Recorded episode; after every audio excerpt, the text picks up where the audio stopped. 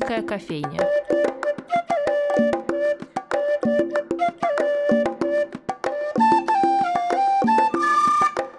Добрый день, дорогие друзья! С вами Анастасия Филиппова и программа «Шумерийская кофейня». 27 января прошел Международный день памяти жертв Холокоста, а сегодня, в первый день февраля, в музее Анны Ахматовой пройдет показ документального фильма «Одна жизнь. Холокост». Он рассказывает о городе Невель, месте, в котором Холокост как явление начался в России. И сегодня у нас в гостях один из режиссеров этого фильма, Сергей Павловский. Сергей, здравствуйте. Здравствуйте. Вообще тема исторической травмы, ее переживания, осмысления, прорабатывания в последнее время захватила, кажется, вообще всех, и каждого, понятно, по-своему. И в этом контексте как раз э, впору говорить о ваших с Дарьей и Виолиной фильмах, из которых можно узнать и о сталинских репрессиях, и о людях во время войны, и как раз вот о Холокосте. Мне всегда интересен момент э, первой встречи человека, который что-то создает с темой, которую он творит. Когда у вас произошла эта встреча с исторической памятью? У нас с Дарьей эта встреча произошла, когда мы снимали фильм «Тяжелый песок» по роману Анатолия Рыбакова. Мы снимали в тех местах, которых писатель Рыбакова мы описывал, в его родном городе Сновск на Украине, в Черниговской области, где мы провели на съемках около года. И за это время, по прошествии того, как мы сняли все 16 серий, в самом конце, уже собираясь покидать эти места, уезжать, мы вдруг выяснили, что, оказывается, есть живой свидетель этих событий, о которых мы только что снимали художественное кино.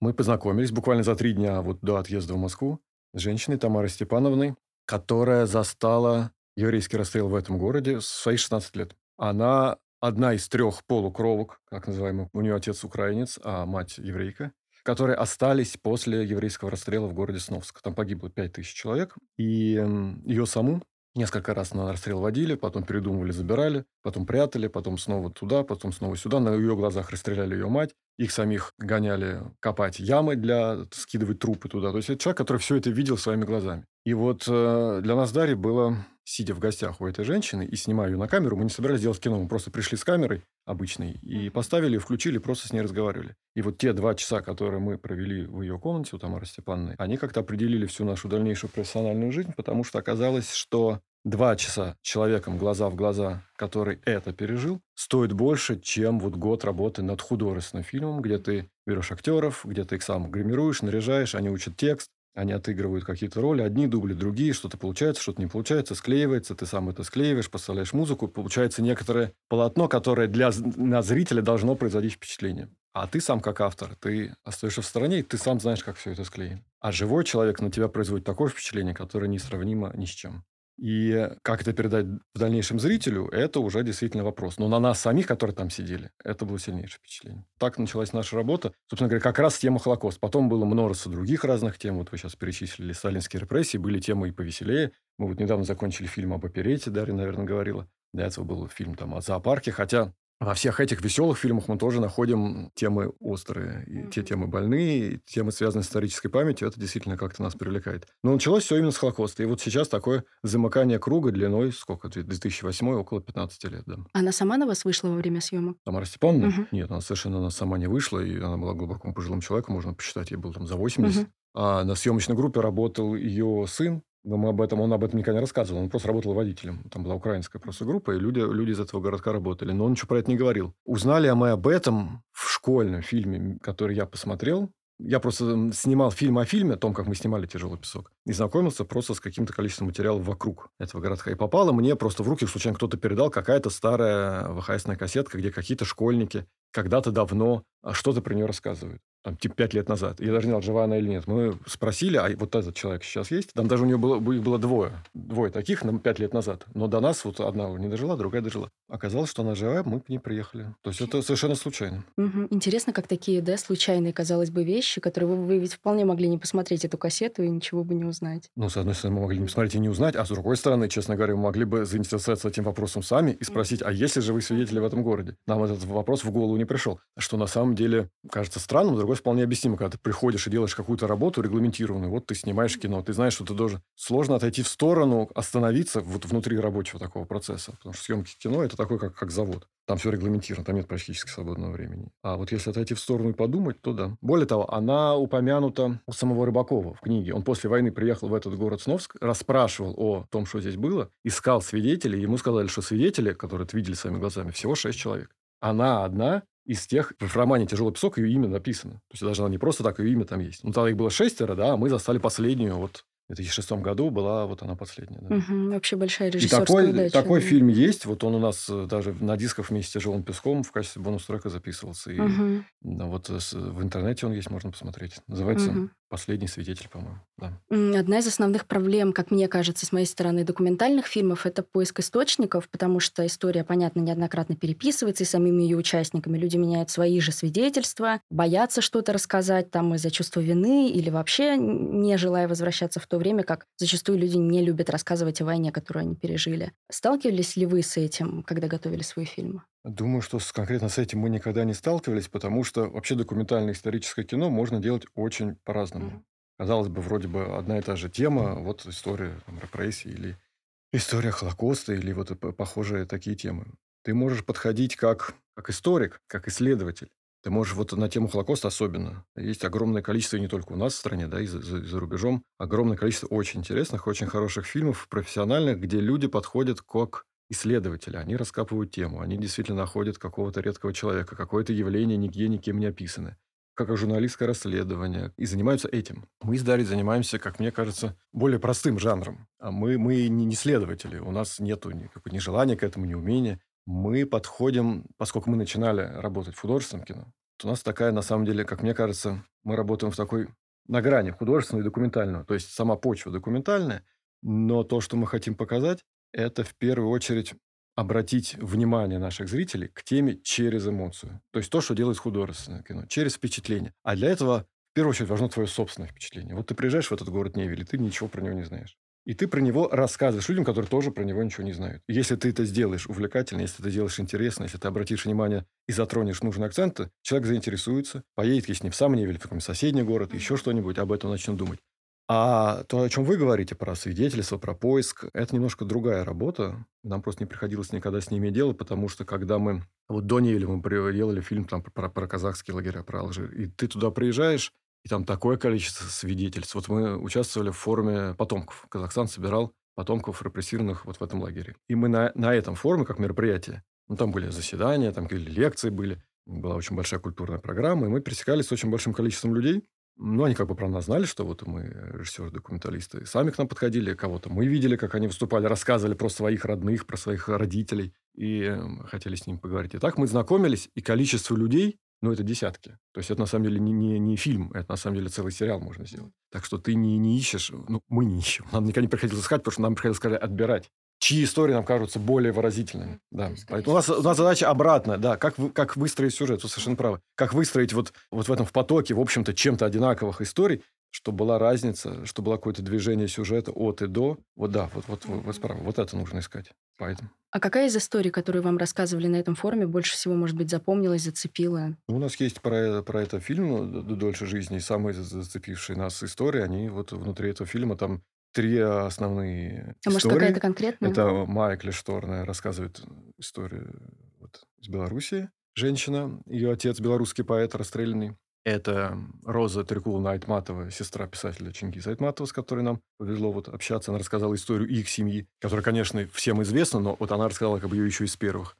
уст. И это Валентин Тихонович Муравский, житель города Петербург, в котором мы один из последних разов виделись как раз вот в фонтанном доме на показе фильма «Дольше жизни», вот ровно в этом зале. И Тамара Владиславовна Петкевич. Вот наши основные герои, и их истории все, все одинаково интересны. Пересказать их сейчас, боюсь, в рамках такого Мгм. как отведенного нам времени не получится. Они большие, да. А как вы относитесь к теме реконструкции вот этих исторических событий, особенно когда речь о каких-то военных действиях? Вы имеете в виду реконструкцию в кадре? Реконструкция, да, именно в кадре. Ну, мы сами этим не занимались и предпочитали всегда брать кадры из художественных фильмов. Мне кажется, что кадр из художественного фильма всегда более убедителен, чем попытка реконструкции, даже очень хорошей, даже очень дорогой, даже с хорошими актерами, с, с хорошими костюмерами, на сайте профессионально снято, потому что в рамках некоторого большого проекта не только сам актер, но и люди, которые да, вот работают в этом фильме, погруженные в эту историю, целиком ее выстраивают. Тогда взятые тобой, выдранные из контекста кадры, это как кадры, выданные из самой жизни, хотя бы частично.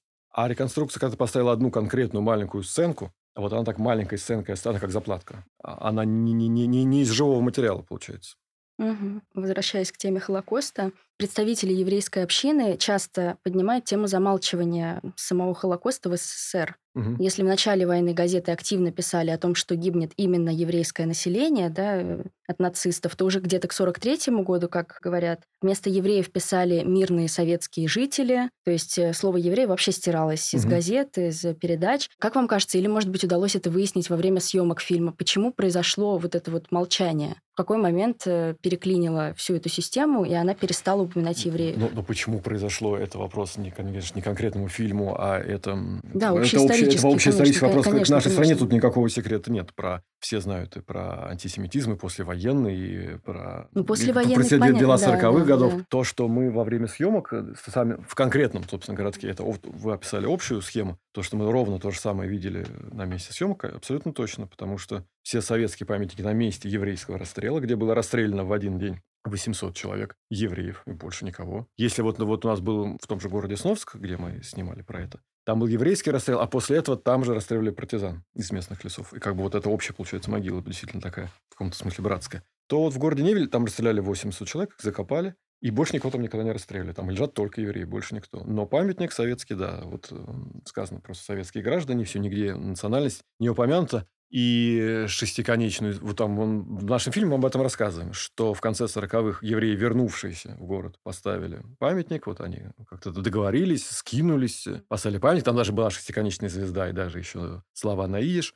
но уже в 50-е шестиконечную переделали в пятиконечную, идиш стерли, и все, это убрали. Так что не знаю, как это во время войны, но вот в конце 40-х, когда антисемитская кампания в СССР была, тогда, конечно, все это уже предавалось забвению, никогда больше об этом не говорилось. Дело не только в антисемитизме, дело в огромности трагедий народов Советского Союза в целом, а, на фоне которых выделять конкретно только боль евреев было, не знаю, как это сказать, было сложно и, может быть, даже и самим евреям тоже. В конце концов, никогда я не, не слышал про то, чтобы евреи активно с этим боролись, и вот именно в СССР. Другое дело в Европе, потому что где-нибудь во Франции там расстреливали только евреев, там французов вообще не расстреливали. На территории Советского Союза Великая Отечественная война унесла 27 миллионов человек, из которых 3 миллиона евреев, но остальные 24 миллиона – это не евреи. И поэтому выпячивать только тему Холокоста – это неправильно. И поэтому это в каком-то смысле вот уравновешивалось. Поэтому была некоторая сложность. Был всегда перекос. Пообщавшись с людьми, которые занимаются Холокостом сейчас, мы пришли к выводу, что вот это действительно такая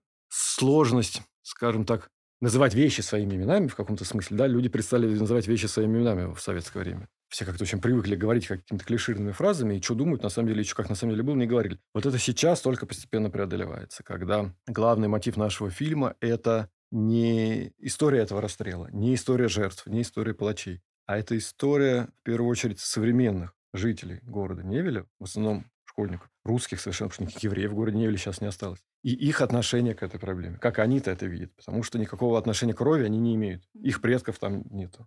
Но в их городе произошла страшная трагедия, все об этом знают, все об этом думают, и свои первые творческие вот усилия, благодаря, конечно, их учителям, в фильме они есть, они направляют на это, они об этом пишут, они об этом размышляют, они что-то изучают в архивах, они строят памятник, они этот памятник поддерживается в порядке, на самом деле, благодаря русским школьникам, потому что сами евреи, их потомки, ну, приезжают, ну, не знаю, может быть, раз в году, может быть, на памятную дату, когда годовщина или когда, вот как 27 января, да, День памяти. Хотя в январе там не пройти, там снег. Но все остальное время года вот за могилами ухаживают русские школьники. И это главный посыл нашего фильма. Именно то, как а, вот в этом городке люди к этому относятся. И мы хотим показать это в качестве примера для всей страны. Потому что, конечно, страна у нас большая, и еврейские расстрелы проходили мало где, да, только, только в западной ее части. Чтобы вот их сверстники в других городах это увидели и поняли, что, ага, вот, вот это можно делать так, к этому можно относиться так. И да, вот это в каком смысле, отвечая на ваш вопрос, что это действительно была больная в каком-то смысле тем. Как и почему, мне сложно сейчас сказать.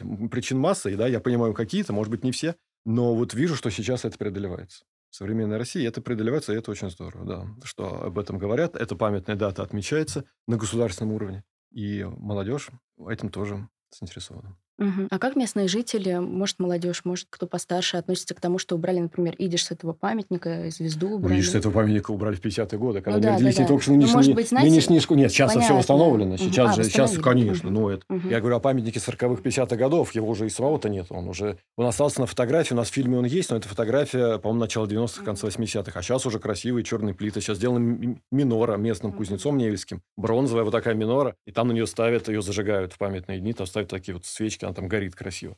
Все это, конечно, есть, да, ну да. А после съемок этого фильма остались ли лично для вас какие-то вопросы, на которые вы так себе и не смогли ответить, даже после там слов очевидцев, историй, которые вы каким-то образом монтировали? Вопросов по происходящему, вопросов Вопросов по, да, по самой этой теме. Возможно, на некоторые помогают ответить очевидцы, а что-то Ну вот я э, нельзя. размо- вспоминал, да, как, как мы это снимали, и вот на какой вопрос у меня нет, скажем так, ответа. Вы сказали в самом начале, что это первый, да, как-то ах, Холокост на территории Мгм. современной России. Ну, тут надо аккуратнее сказать, что что именно называть Холокостом. Это первый массовый еврейский расстрел. Что, что, что именно Холокост? А война началась 22 июня. 8 июля уже немцы вошли в этот городок. Где-то 15 июля они согнали всех евреев в отдельный квартал, который, вот, значит, как они обычно делали, гетто. Что, может быть, это уже можно называть актом Холокоста. Я просто не знаю, что называть актом Холокоста. Ну да, это Уже, уже были отселены. скорее. И 6 сентября они были расстреляны. То есть именно дата 6 сентября, мы имеем в виду, что именно она а, самая ранняя на территории современной России. Даже самый массовый знаменитый расстрел в Киеве Бабий Яр – это 21 сентября. А это 6 это раньше было. То есть никто еще не успел ничего понять. 8 июля до 6 сентября, ну сколько там, меньше трех месяцев прошло. Никто ничего не успел сообразить. Люди какие были, такие, так вот и, это и остались. И как реагировали на это остальные? Не евреи, русские. Кто-то помогал, укрывал, спасал, вытаскивал. У нас об этом в фильме рассказано. Но это мало, это единицы. Кто-то, большинство были молчаливыми участниками. Но были люди, которые, наоборот, выдавали, потому что на евреи не написано, что он еврей. Да? А, Шестиконечная звезда желтая к нему кожа не, не пришита. Где-то это было понятно, где- где-то евреи убегали и прятались. И были люди, которые их выдавали. И люди, которых выдавали, это же не люди как-то испорчены там, не знаю, нацистской пропагандой. Да? Прошло два месяца. То есть, э, если это вот такая сволочь, то такой сволочью и был до войны. Это же не, не война тебя изменила.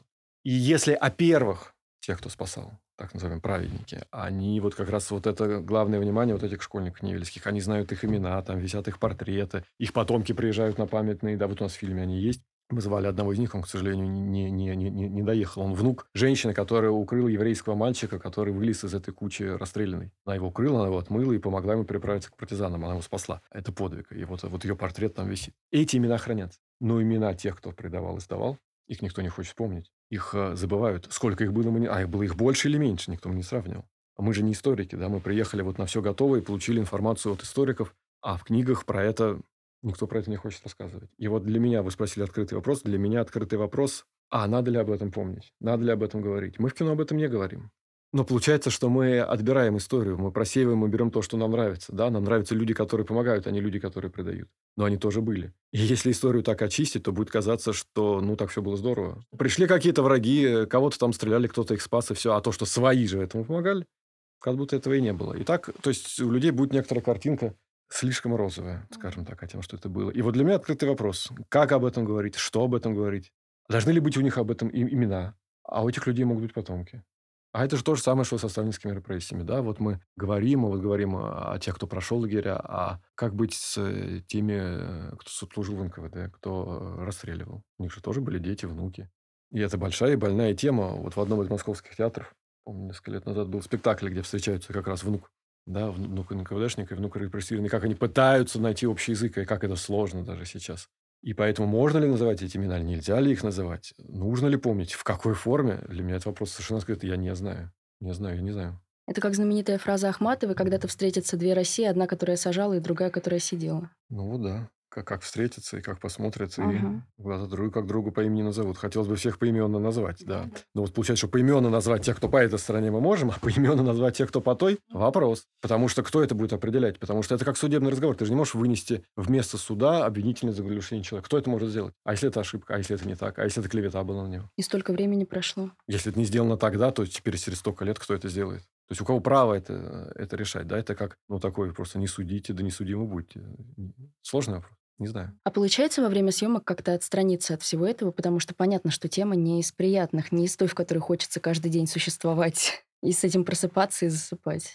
Ну вот я как раз тоже об этом сейчас э, думаю перед тем, как перед нашим показом получалось ли отстраниться. Дело в том, что у меня получилось не отстраниться, а скорее наоборот, потому что я туда приехал и думал о том, что во мне нет ни капли еврейской крови. Ни восьмой, ни шестнадцатый, ни тридцать второй. А в моем сыне она есть. И я хожу по городу Невелю, читаю вот эти доски с именами расстрелянных людей, и вижу там фамилии людей, знакомые мне, потому что у предков моей жены такие же фамилии. Предки моей жены расстреляны совершенно э, очень близко от города Невель, на территории бывшей Литвы и Латвии. Недалеко в городе Лейпай, в качестве в которого у нас э, тоже, тоже в фильме показан. И в моем сыне еврейская кровь есть. И эти русские школьники и их отношения мне во многом помогало самому для себя ответить на этот вопрос. Почему эта тема так мучить не только евреев, почему она так мучает людей по всему миру, да, почему тема Холокоста настолько получилась масштабной, почему она произвела такое впечатление на людей всего мира, почему каждый примеряет это и на себя тоже, не, не являясь совершенно евреем.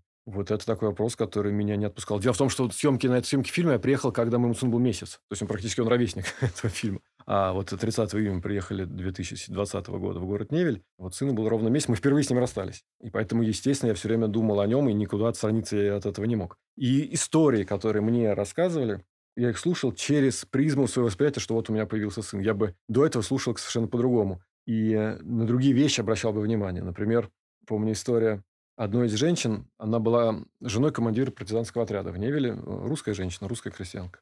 Там вот ее потомки тоже есть. И она ходила в это гетто, оно существовало около двух месяцев. И она туда приходила, и как бы они снаружи понимали, к чему все идет, да, люди-то в гетто не понимали, к чему идет. Они все думали, что их переправят сейчас в Палестину куда-то. Они такой, такой финал их даже в голову не приходил. И она приходила в это гетто, а гетто практически не охранялось. Там не было какой-то колючей проволоки, это не был такой лагерь Освенцим, как мы привыкли видеть. Это вот только-только все начиналось. Это вот лето 41 -го года. Немцы сами еще не придумали, как это делать. Там практически не было охраны. И она приходила к ним по ночам, взывала к ним, предлагала им бежать, уговаривала их бежать. Они говорили, не, ну как бежать, куда, нас поймают, туда точно. Они не слушали совершенно. Но она приходила к ним из леса, да, из своего партизанского отряда, и у нее была трехлетняя девочка. Да, собственно говоря, вот мы с девочкой общались. Да, вот мы общались с той самой трехлетней девочкой. И она, когда шла в это гетто, чтобы крик ребенка, значит, трехлетняя, трехлетняя все-таки уже ходит. Нет, она не ходила. Наверное, какая-то была полугодовая, наверное, так.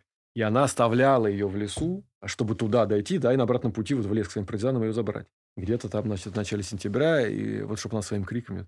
И вот, вот эта история, которая прежде заставила меня совершенно радоваться. Ну, оставила, да, там же а вот я вот думаю, что вот, вот этот вот эм, шестимесячный ребенок, который кричал часами один в страшном темном лесу, который куда-то неизвестно куда ушла мать, он тоже в каком-то смысле косвенно, какая там в десятом колене, тоже жертва этой войны, потому что это тоже потом все равно отражается на психике людей, которых вырос, да? А, она не погибла, она выросла, с ней все хорошо, мы с ней общались на цветущий розовый. И сколько таких было людей, да? Нам даже не, не представить, сколько, какого количества людей косвенно это коснулось. И вот, вот это было, да, потому что я мог себе представить, что такое вот месячный ребенок, и как, как ему тоже бывает тяжело, да. Мне вся эта история из фильма, со всей вашей работы очень напоминает книгу бестселлер 22 года Николая Плени «Удобное прошлое». И он там э, в конце, в выводах, к которым он приходит, э, пишет о том, что, отказываясь от полноценной переработки, проработки прошлого, Россия тем самым делает себе только хуже и становится заложником этого прошлого. И о нем нужно говорить, чтобы хоть как-то это все пережить. И такие фильмы, вообще такая работа, как то, что делаете вы, это как раз, как мне кажется, та самая попытка в этом прошлом хоть что-то понять, чтобы жить в сегодня. Вот за это спасибо. Мне кажется, что фильмов и на эту, и на другие темы делается немало. Немало, а, но недостаточно. Да, потому что мы ходим на фестивали, мы смотрим на коллег, я могу вам сказать другое, что фильмов делается... Э, тут же, как в рыночной экономике, спрос рождает предложение. Фильмов делается немало. Людей, которые умеют, могут сделать такое кино, немало. Которые хотят сделать такое кино, немало. Вопрос не в авторах, вопрос в зрителях. А это спрос. А хотят ли это видеть зрители? И вопрос дальше. Это не блокбастер, это не «Аватар 2». На такой фильм э, люди не купят билеты, не пойдут. Да? То есть этот фильм должен быть, а, кем-то оплачен, не зрителем, потому что он не окупается. Б, зритель должен быть как-то в нем заинтересованный, желательно молодой зритель. А это вопрос уже к государственной политике, к программе, к тому, чтобы показывать это в школах. Мы кино сделали. Мы не можем прийти в каждую школу и его там показать. Да? Мы не можем уговорить. Это должно идти не от нас. Мы можем предложить, то, что вы говорите, это очень правильно. Но вопрос не в том, что в России снимаются мало э, фильмов на историческую тему. Немало. Уверяю вас, достаточно. А вопрос в том, что хотят или не хотят э, люди их показывать. Можно даже не с государственной политики начать, а, собственно говоря, со своих детей. Вот каждый родитель может ответить на вопрос, вот у него есть дети, а что он им показывает? Ему как удобнее? Показ включить просто мультфильмы и куда-то уйти отключиться, чтобы ребенок как-то сам себя там занял? Или усадить его, потратить на это время, заставить его посмотреть, потому что это сложно? Родитель, потом учитель и так далее по цепочке. Так что это вопрос ко всем нам. Это вопрос не, не к авторам документального кино, это вопрос ко всему нашему обществу. Хотим мы в этом разбираться, не хотим, считаем мы это важным или не считаем. И это вопрос в том числе вам, наши дорогие слушатели. Спасибо вам, Сергей, большое за беседу. Спасибо. До свидания. До свидания.